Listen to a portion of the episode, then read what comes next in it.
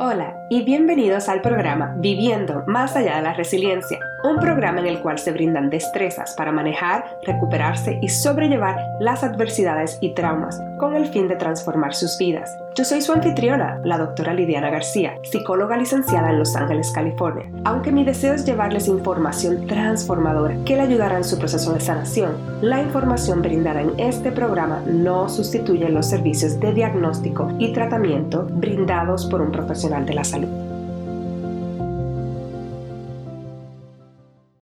Hola a todos y a todas, bienvenido a otro episodio de Viviendo más allá de la resiliencia. Yo soy su anfitriona, la doctora Lidiana García, y en el día de hoy estamos todavía celebrando las madres. Todavía estamos en mayo. Sé que en diferentes países de Latinoamérica se celebran diferentes momentos. Para las personas que ya lo celebraron el domingo 9 de mayo, pues felicitaciones si no se las he dado las personas que lo celebraron el 10 de mayo, de nuevo felicitaciones y también sé que hay, otros países que lo están celebrando ahora al final del mes. En general, es irónico que tengamos que poner un día. Yo siento que a las madres y a las personas que estén criando se deben celebrar todos los días, ya que están haciendo una de las labores más arduas y difíciles que existen en este mundo. En el día de hoy voy a hablar sobre el tema de la presión hacia la perfección mientras criamos nuestros pequeñitos. Y esto lo traigo ya que en general yo siento y también comparto esta opinión con varias personas que he hablado que últimamente esa presión de ser perfectas como madres ha aumentado grandísimamente. En parte por las redes sociales, por que tenemos el acceso a información en nuestros dedos. Anteriormente, para tener acceso a información, teníamos que ir a estudiar, teníamos que buscar una universidad, teníamos que ir a una librería, a una biblioteca.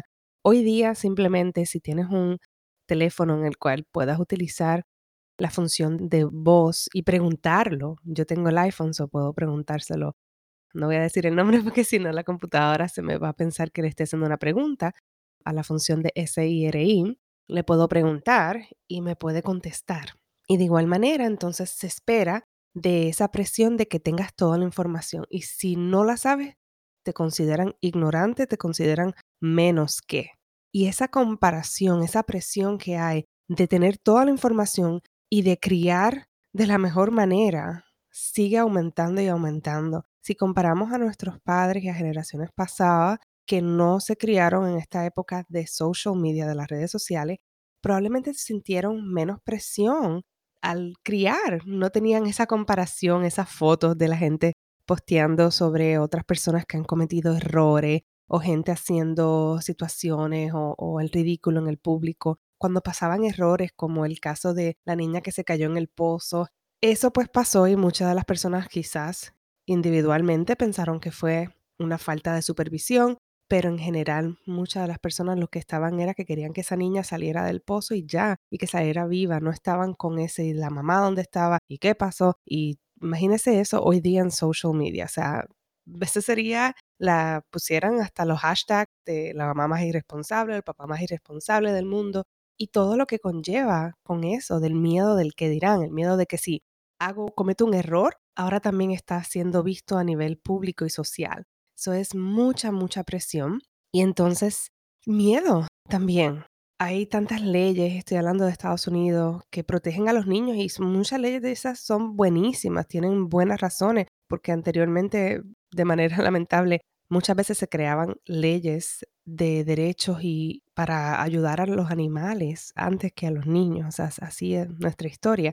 So, muchas de estas leyes están hechas con una buena intención de poder salvaguardar la salud, el bienestar de los menores de edad, pero a la misma vez, entonces estamos dando o brindando limitaciones a cosas que la gente utilizaban anteriormente para criar, que hoy día son vistos abusivos y que yo también estoy de acuerdo, pero se nos olvida que estamos esperando que los padres críen mejor, vamos a poner entre comillas, pero con menos recursos, menos ayuda.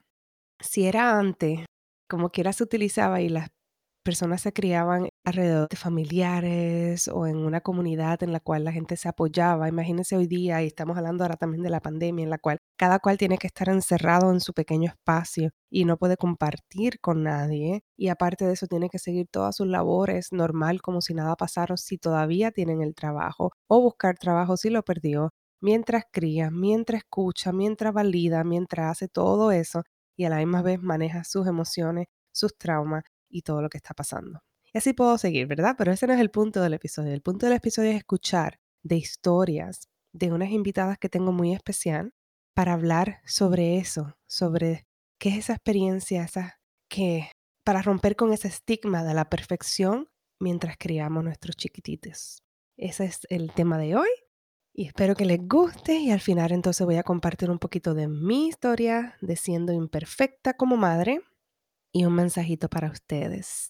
Gracias por escucharme antes de que empecemos a hablar. Cumplimos dos años apenas la semana pasada y estoy muy feliz de poder continuar acá con ustedes.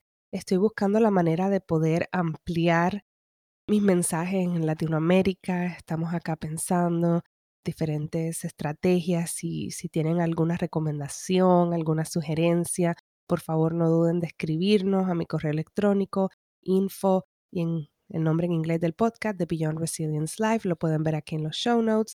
Estoy súper abierta a sugerencias. También lo pueden poner en los comentarios, en los reviews, porque lo que quiero hacer este próximo año es expandir más mis países, en Puerto Rico, en los demás países de Latinoamérica, para poder llevar este mensaje de sanación y de resiliencia que es muy necesitado en este momento en particular. Así que si tienen alguna sugerencia, alguna manera como me pueden ayudar o conectarme con alguien, les exhorto y les pido de favor que se comuniquen conmigo para poder saberlo. ¿Ok?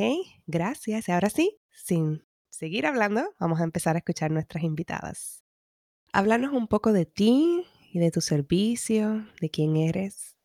Hola, soy Maritere Rodríguez Velas, autora de dos libros para padres y dos libros bilingües para niños, experta en temas de crianza y defensora del bilingüismo, multilingüismo y la multiculturalidad. También soy oradora y coanfitriona de Mamás 411 Podcast.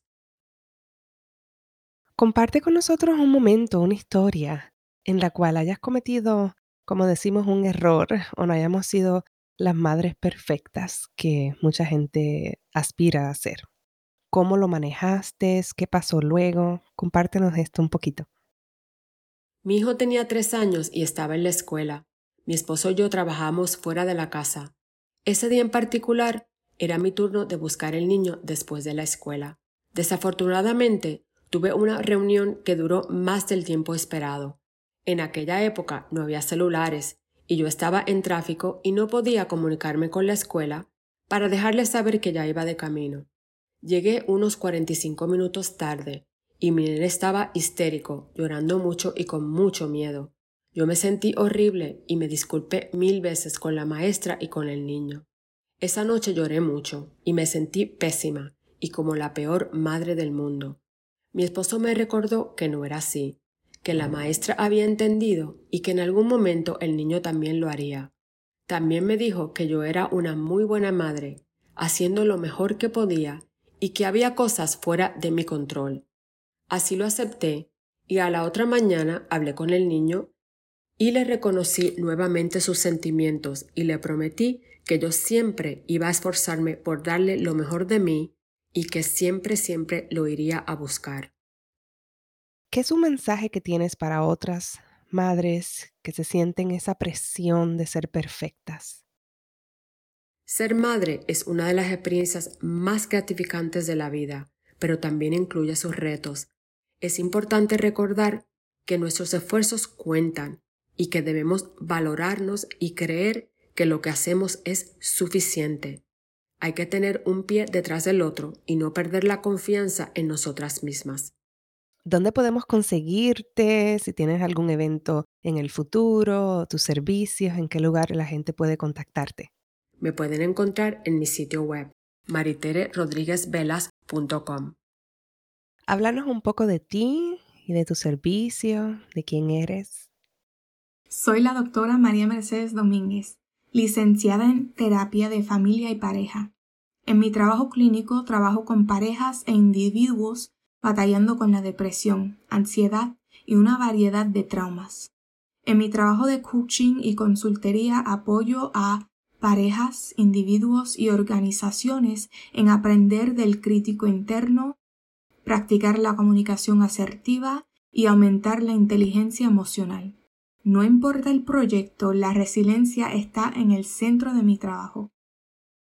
Comparte con nosotros un momento, una historia en la cual hayas cometido, como decimos, un error o no hayamos sido las madres perfectas que mucha gente aspira a ser. ¿Cómo lo manejaste? ¿Qué pasó luego? Compártenos esto un poquito. Uno de los grandes errores que cometí como madre fue el comienzo del distanciamiento social durante el año 2020. Yo estaba fallando en ayudar a mi hija de seis años a entregar todas sus tareas y atender todas las reuniones de Zoom. Estaba tratando de enseñarle cómo usar toda esta tecnología por la primera vez. También estaba cuidando a mi niño bebé quien ahora estaba en la casa después que cerraron el cuido. Y todavía trabajaba en mi práctica privada, que en este tiempo estaba creciendo debido a la necesidad de los servicios de salud mental en medio de esta época lleno de ansiedad y temor. Sentí que estaba fallando en casi todos los roles que estaba manejando en ese momento. Me di cuenta de las expectativas y el ritmo y me fijé, esto no es sostenible. Tomé decisiones difíciles sobre cómo priorizar mi tiempo. Decidí reducir mis horas de trabajo. Antes yo trabajaba como 40 horas o más y decidí reducir mis horas a 20 horas máximo. También decidí cambiar mi horario, mis horas del trabajo para horas en que mi pareja, que es un trabajador esencial, podría estar en la casa para cuidar a los niños y también decidí educar en casa reconocí que lo más importante para mí era crear estabilidad y seguridad para mi familia, especialmente durante esos momentos que provocaban ansiedad e incertidumbre. También era importante para mí tener una sensación de control sobre mi tiempo, mi horario, especialmente cuando estábamos perdiendo el control en tantas otras áreas de nuestra vida.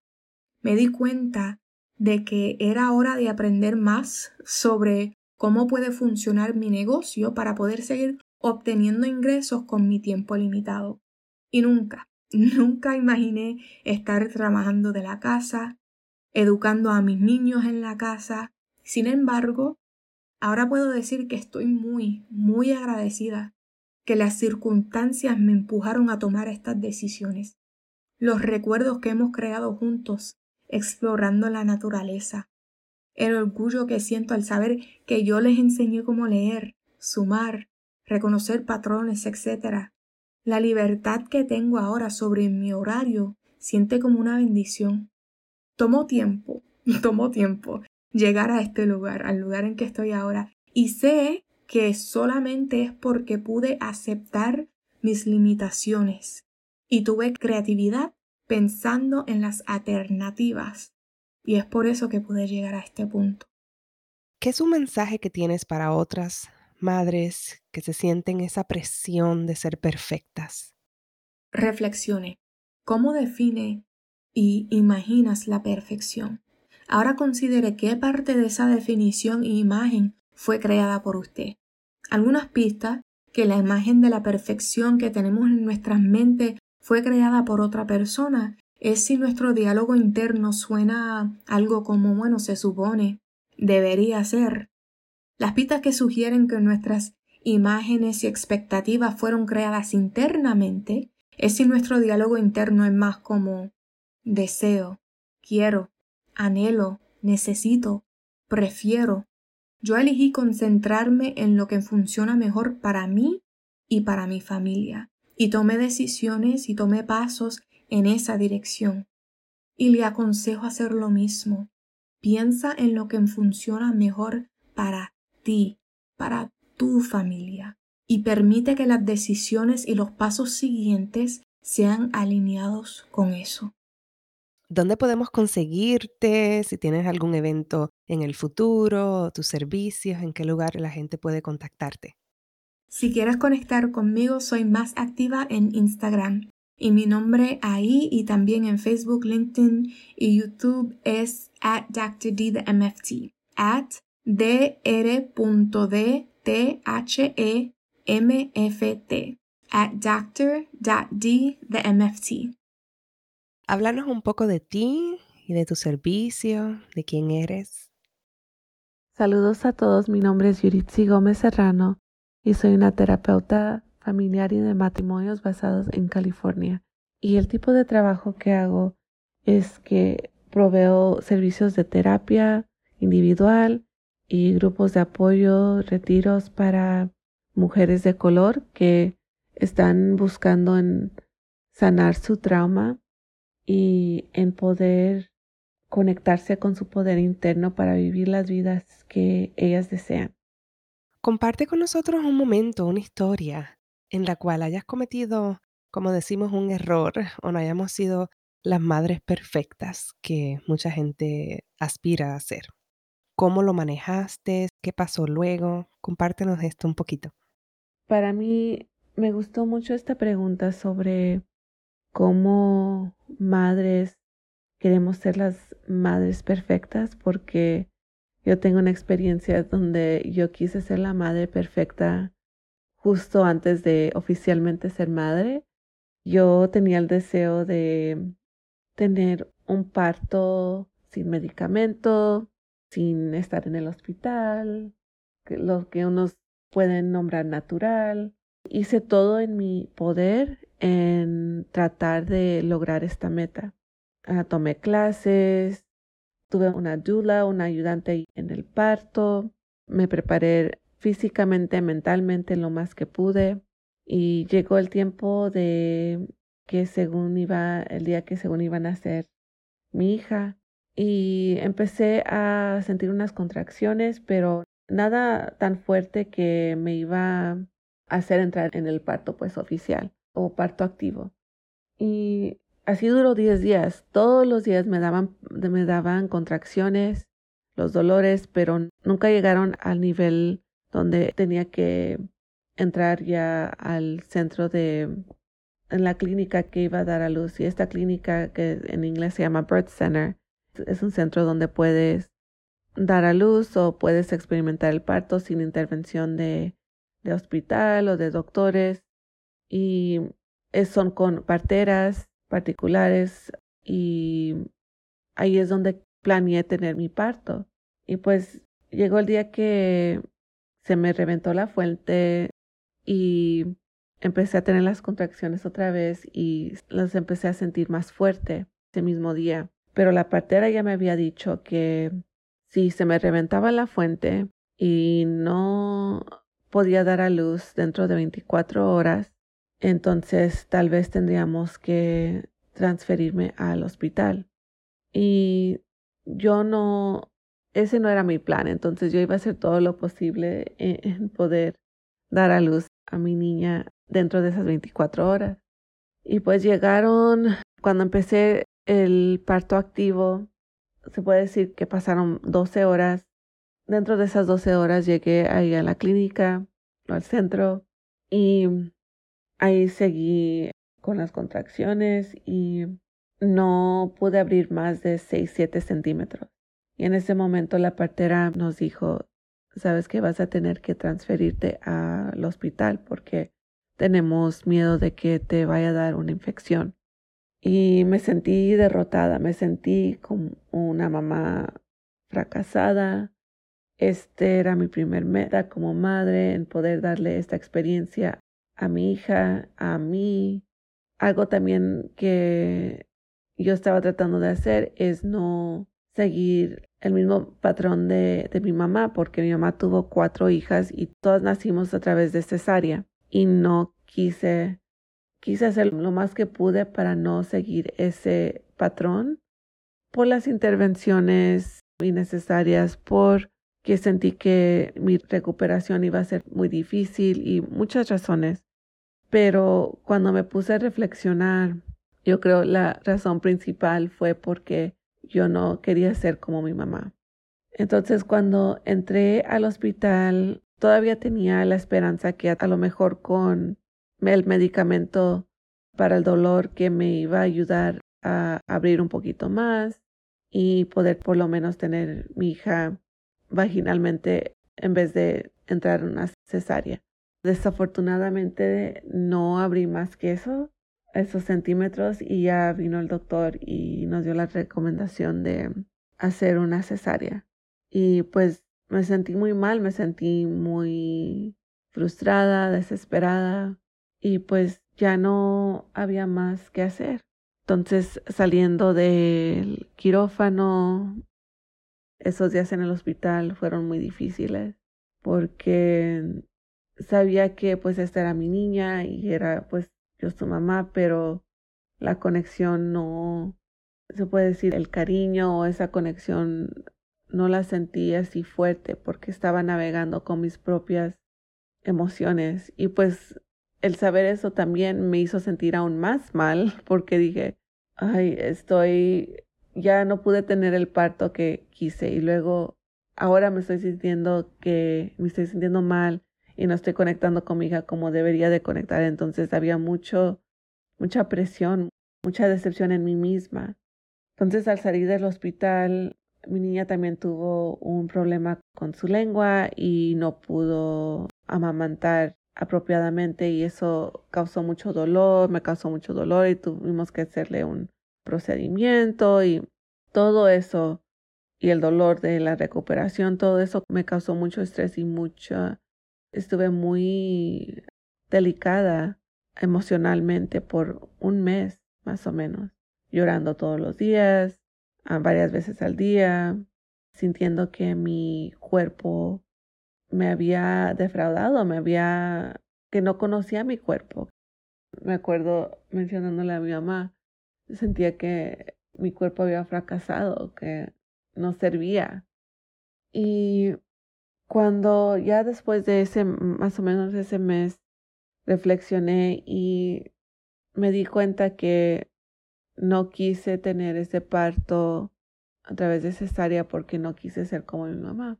Pero también me di cuenta de que aunque no quisiera, voy a ser como mi mamá y voy a tener tendencias a ser como mi mamá porque es mi mamá.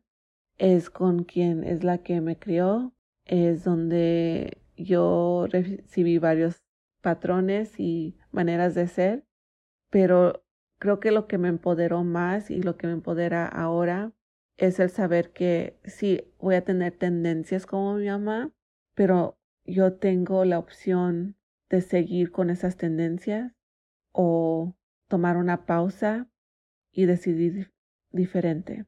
Entonces, por eso creo que estoy muy agradecida en el tener esta experiencia porque también, además de esa idea o de esa reflexión que tuve, también el trauma del parto no necesariamente fue lo que fue difícil, pero no es solo que fue difícil, sino que también me recordó físicamente, emocionalmente, estaba conectada a un trauma de, de mi niñez.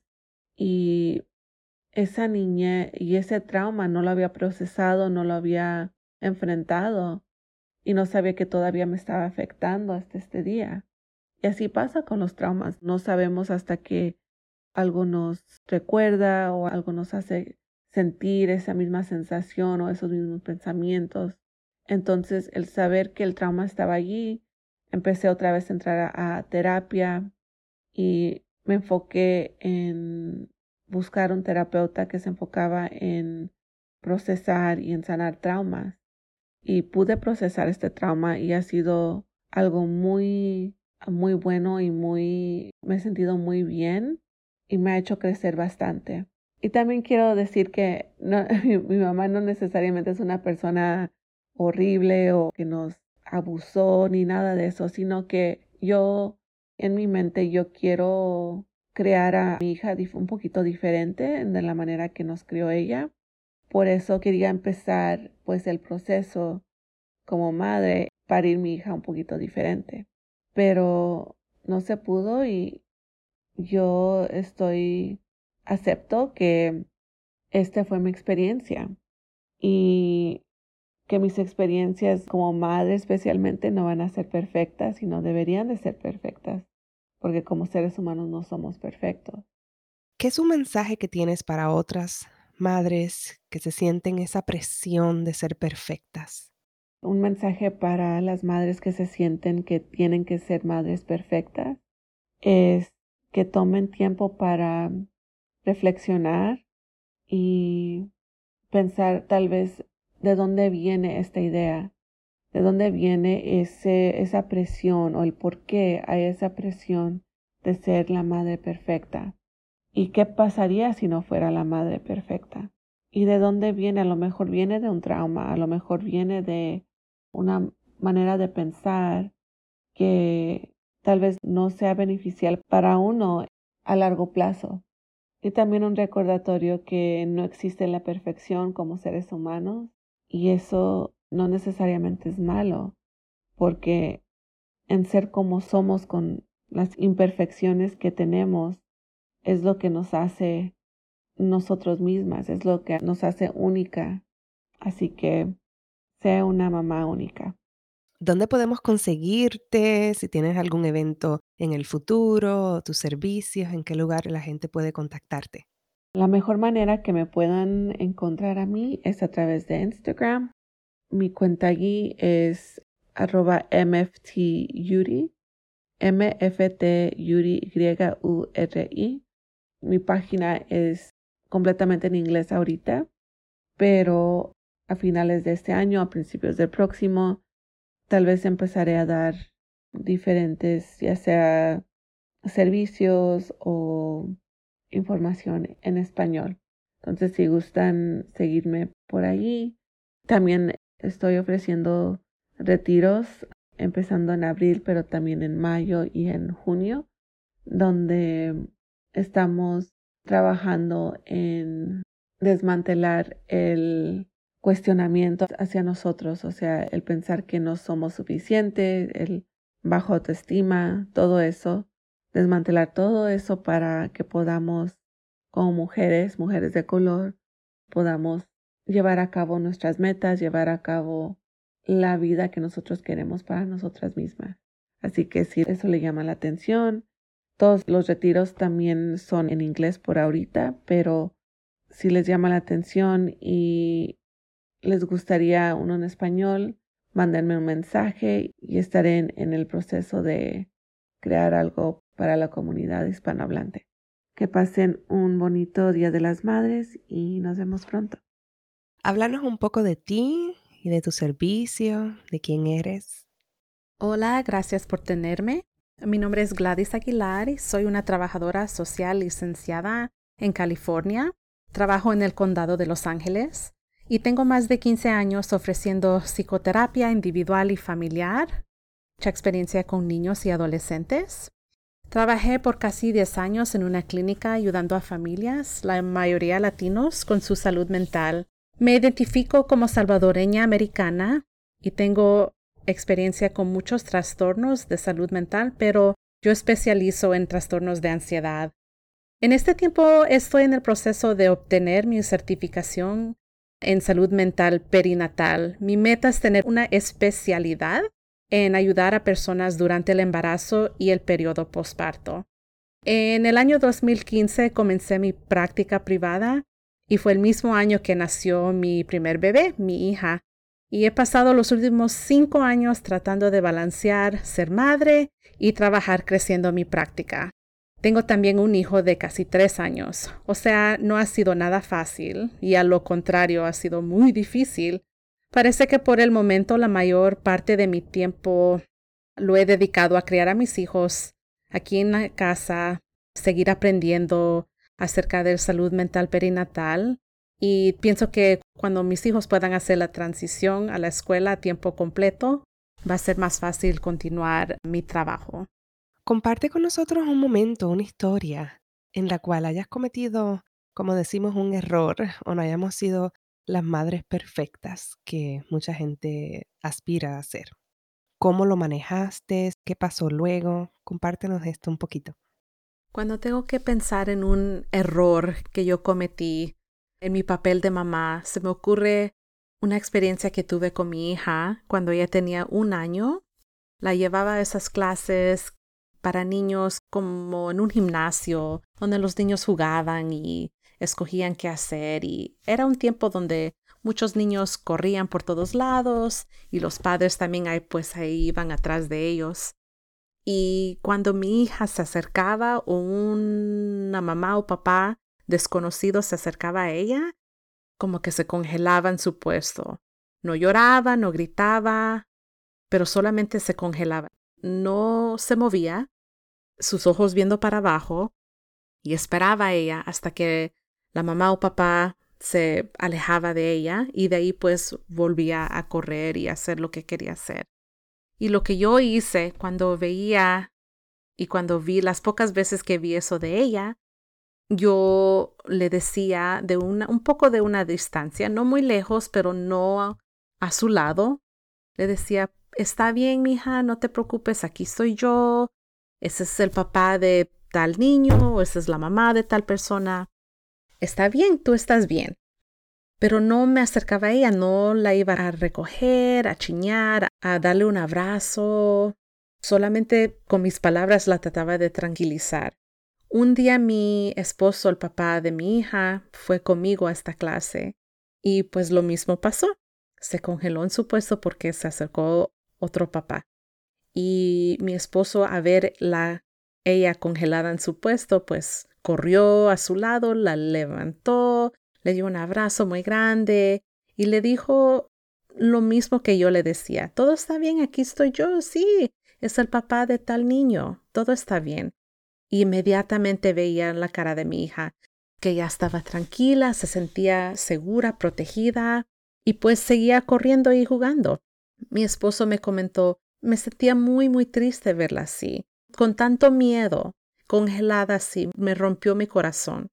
Y yo le dije, pues es muy normal, ella está a esa edad, ya reconoce a personas que no conoce y pues así funciona el cerebro. A tener un miedo, a veces uno se congela en, su puesto.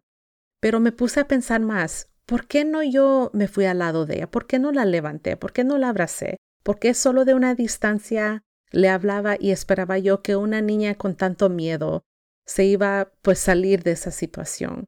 Y hasta que me puse a pensar y reflejar más en yo misma, me di cuenta que tiene mucho que ver con mi niñez, que yo pienso que fui una tal vez niña un poco insegura, poca confianza y sentía que mis papás mm, me rescataban mucho de situaciones feas o dolorosas para que yo no llorara o me sintiera triste. Rapidito cancelaban planes o hacían otra cosa para que yo no estuviera triste. So, de alguna manera para hacerme feliz, ellos tal vez sufrían o tenían que no hacer algo porque yo no me sentía bien.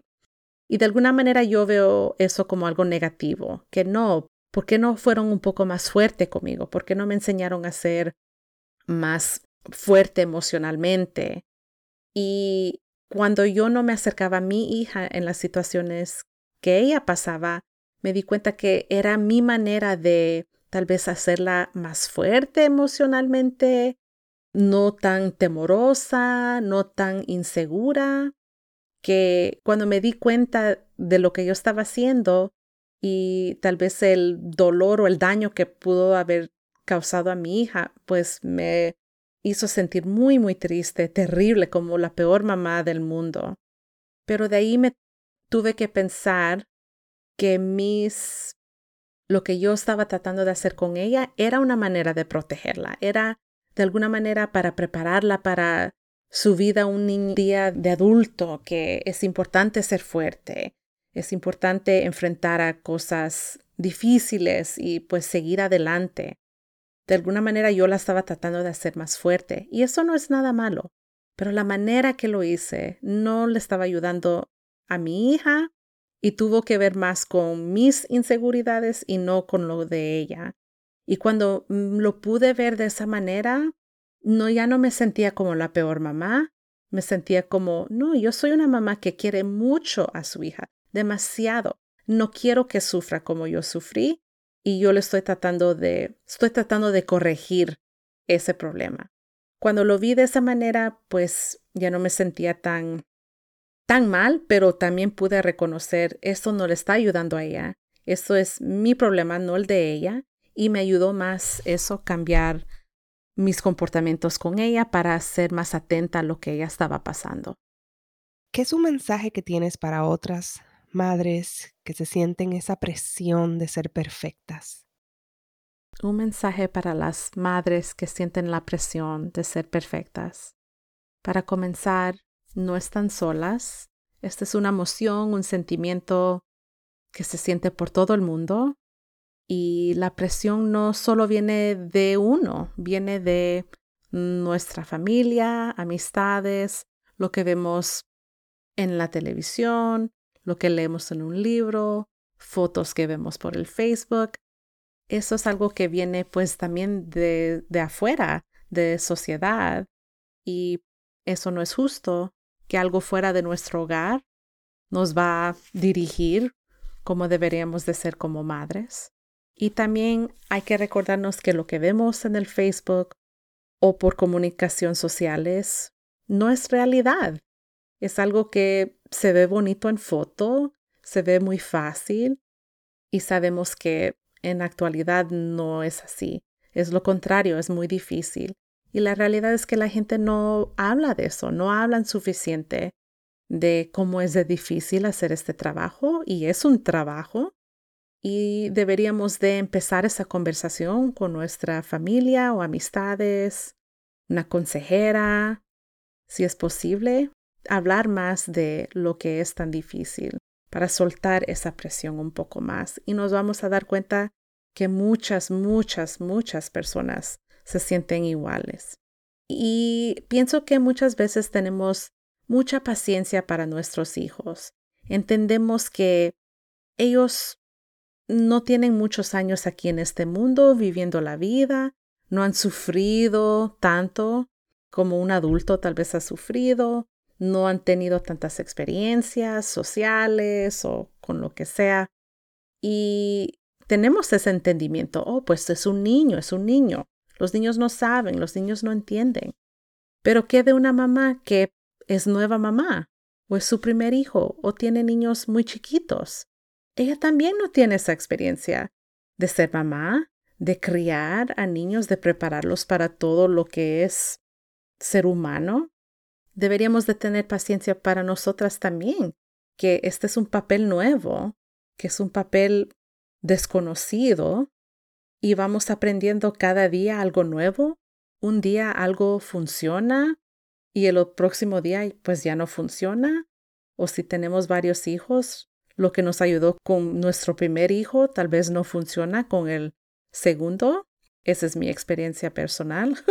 Me di cuenta de eso muy luego que lo que sentía que hacía muy bien de mamá, pues ya con mi hijo me enseñó, no, yo soy de otra manera y tienes que cambiar cómo haces las cosas porque conmigo no funciona.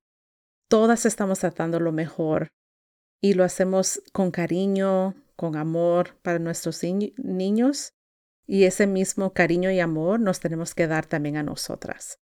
Y los tenemos que preparar a los niños que ser humano y ser adulto no es perfecto y nos vamos a equivocar mucho, pero hay que seguir luchando, seguir tratando de resolver estos problemas. Y la mejor manera que ellos van a ver esa lección es en nosotras, que cuando nosotras nos equivocamos y tal vez fallamos en algo o no lo hacemos bien, que lo podemos reconocer y seguir adelante. Para mí eso es ser humano. Y esa es la mejor manera que lo vamos a preparar para ser adultos. Y por eso es muy importante que madres principalmente se den esa paciencia de equivocarnos y de no ser perfectas, porque eso no es nada realístico que le vamos a enseñar a los niños de tratar de siempre ser perfectos. Eso no es ninguna lección que es realístico en este mundo y pues recuérdense que están haciendo muy buen trabajo. Esto no es fácil, es muy difícil, pero se merecen esa paciencia, ese apoyo y tiene que empezar dentro de uno mismo también. ¿Dónde podemos conseguirte? Si tienes algún evento en el futuro, tus servicios, en qué lugar la gente puede contactarte. Ahorita me pueden encontrar por medios de comunicación sociales como Instagram. Estoy bajo del nombre Gladys Aguilar LCSW y también tengo un sitio que es Gladys y ahí es donde puedo dar más información acerca de mi práctica privada, mis horas y cómo uno se puede comunicar directamente conmigo. Espero que les haya gustado escuchar de nuestras invitadas especiales, de Maritere, de mm, la doctora Domínguez, de Gladys, de Yuritsi. Y ahora quería hablarle un poquito entonces de una historia mía que más o menos la han escuchado. Voy a hablar un poquito sobre ese momento que luego que tuve mi primer hijo, que en las próximas semanas estará cumpliendo sus seis añitos, y la dificultad que tuve de poder conectar con él. Y luego entonces ahora, cómo yo quería poder cambiar eso con mi chiquitita, que cumplió un año hace varias semanas, y a la misma vez se ha complicado pues la pandemia. Entonces, para comenzar, cuando yo tuve a mi hijo, yo pensé que estaba bien en general, en, términos del apoyo que tenía. Vino una tía para ayudarme, tenía mis papás que vinieron. Tenía bastante apoyo, si lo ponemos desde, ahora lo reflexiono desde otro punto de vista. Me sentía preparada, he estudiado, tengo un doctorado en psicología, dije, criar niños, por lo menos saber qué tengo que hacer o no tengo que leer todos esos libros, que mucha gente se pone a leer un montón, tenía la, la base. Y dije, yo puedo. Lo que definitivamente, como le digo a todos los papás, nadie está preparado para el impacto de cómo la recuperación del parto, la recuperación física, emocional, de haber tenido un bebé en el vientre y luego ya no tenerlo, de los estresores nuevos que conlleva tener un recién nacido, no dormir, no comer bien, todas esas cosas que impactan nuestra salud mental en general y cómo eso hace que estemos como más en negativo y tenemos que seguir brindando, tenemos que seguir dando a nuestros chiquitines, ¿verdad?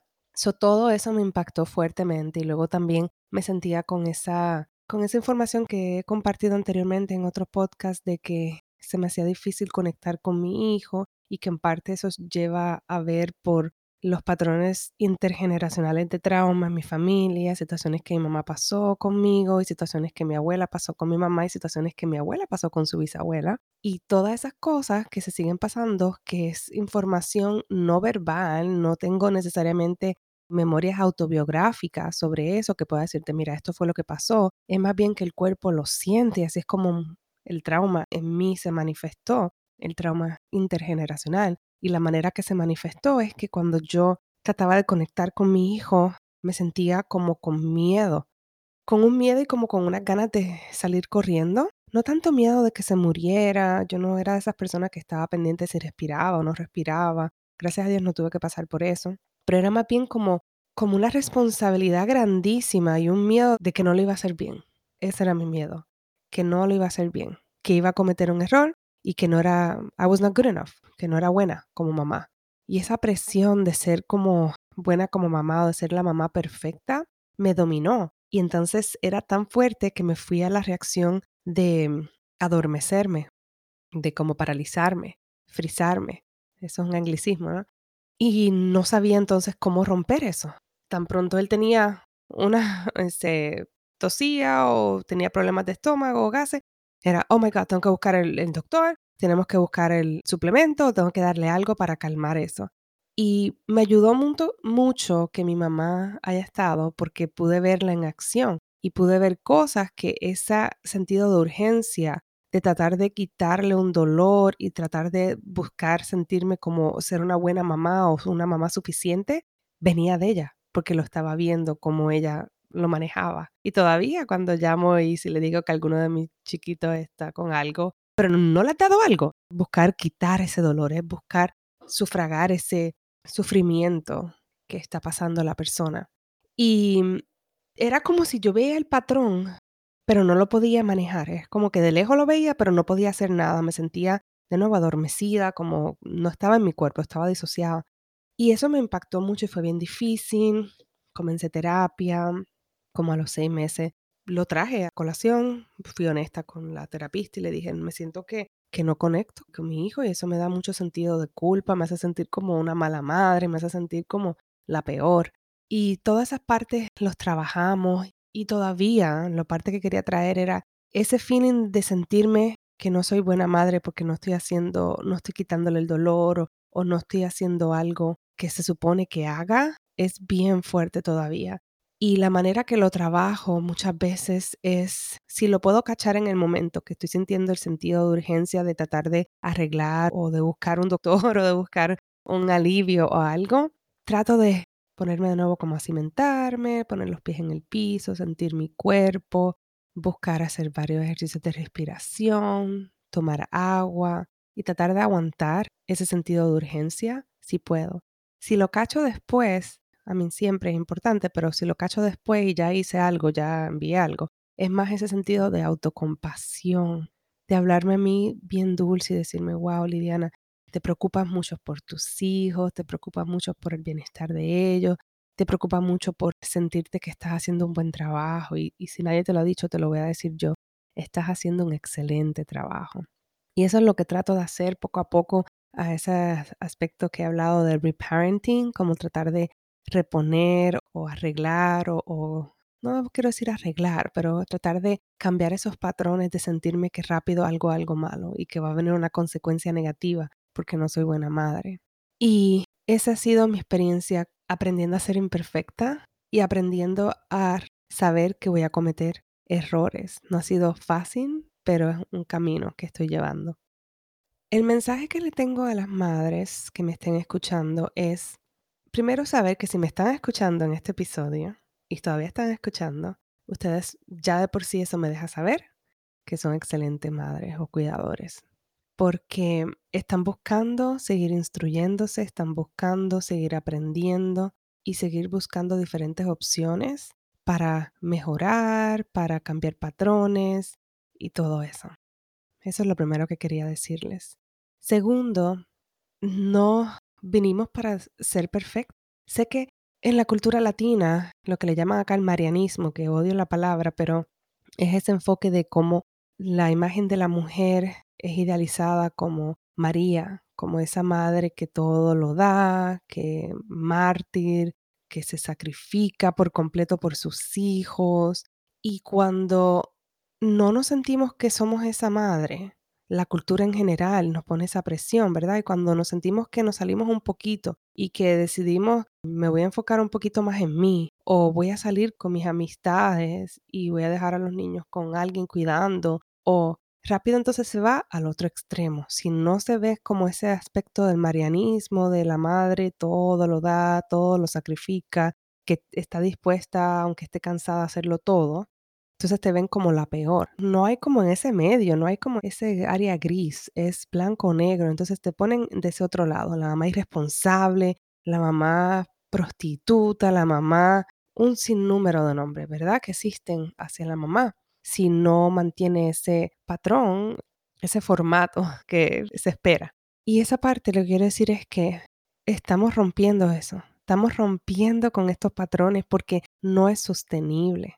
Algo que yo veo mucho en mi práctica es situaciones entre mamás e hijas o mamás e hijos en las cuales muchas veces, en especial mamá con hijas, hay como un como una interrupción de relación, no sé cómo decirlo de la mejor manera, pero es como la relación no es la mejor y si la comparas con mamá e hijo es muy diferente. Y muchas veces es por la manera como yo lo interpreto en general a nivel colectivo, es como ese miedo de que es, al tener una niña y si ya lo estás pasando, que has tenido que poner tus necesidades al lado, tratar de, se, te ha hecho difícil romper con el patriarcado, con el machismo, también hasta con creencias religiosas que no nos ayudan. Y cuestionar las cosas, el colonialismo, explorar nuestra creencia de nuestros ancestros y todo eso. Y si es algo que estamos haciendo y, y que se nos está haciendo difícil, muchas veces al ver una niña nacer que es de género femenino, sexo femenino, puede darnos ese como, pobrecita, como que vas a sufrir, porque en general el mundo es más difícil para las niñas o para las personas que deciden y eso se complica mucho más, las personas que no se sienten, eh, que no se identifican con su género de nacimiento, eso es otro tema bien complejo, pero el mundo es bien cruel contra cualquier persona que no sea hombre, en especial blanco. Y cuando tenemos hijas y vemos ese sufrimiento, las cosas que pueden pasar, las cosas que has internalizado que quizás estás ignorando, pues eso puede causar esa dificultad de conectar con la niña. Y es algo en la cultura latina que entonces se enfoca mucho en tener el varón, en tener el macho, como le llaman, el niño.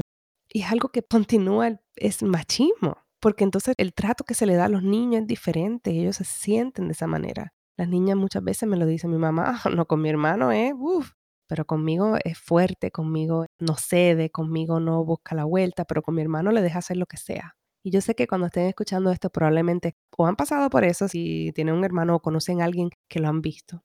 Eso mi mensaje es cómo romper con eso paso a paso, día a día y saber que estamos rompiendo, estamos entrando a una área gris que probablemente no tengas un ejemplo a seguir. Eso es mucho más difícil. Si tú me das a mí un ejemplo para yo hacer algo, un dibujo, se me hace mucho más fácil hacer el dibujo que simplemente decir, invéntate ahí, sé creativa con esto. No tenemos un modelo a seguir, no tenemos necesariamente un patrón, un manual de cómo se hace esto. Estamos día a día, entra y sale con todas las dificultades, son mucha compasión, que seamos gentiles, dulces con nosotros mismas y tomemos las cosas día a día, un día a la vez, suave, un paso. Y cuando cometemos errores o hacemos algo que no queremos hacer, que en vez de ponernos en ese punto del opresor y de la persona así abusadora y hablarnos feo, tratar de recordarnos esa idealización de esa madre interna o esa parte de femenina, de dar, de ser dulce, de, de buscar esa compasión, buscar esa aceptación, esa validación, porque eso es lo que va a ayudarnos. Validar dónde estamos, validar lo que nos pasó es lo que nos va a ayudar a llevar al próximo punto. Tratar de atacarlo con abuso, con hablándonos feos, con todo eso, lo que nos va a llevar es a empujarnos más hacia el otro lado. So, tratar de romper esos patrones un día a la vez de manera dulce, manera suave y con mucha compasión, mucha compasión. Ese es mi deseo para ustedes en este día que me están escuchando, este mes, este año y para el resto de sus vidas. Muchas gracias y espero que los mensajes que escucharon hoy, que Muchas de nuestras invitadas hablaron de temas que en parte se parecían. Alguna le haya tocado, alguna le haya dicho, wow, eso mismo es lo que yo necesitaba escuchar. Ese es mi deseo en el día de hoy, eso yo sé que se pudo dar a muchas de ustedes. Gracias por escucharnos y nos vemos entonces en la próxima. Cuídense. Chao. Gracias por escuchar el podcast Viviendo más allá de la resiliencia. Qué bueno es saber que están por aquí y espero que continúen en esta travesía y nos vemos en el próximo episodio. Si te gustó mucho este episodio, por favor recuerda darle like, review it y que lo compartas con tus amistades y familiares. Hasta la próxima.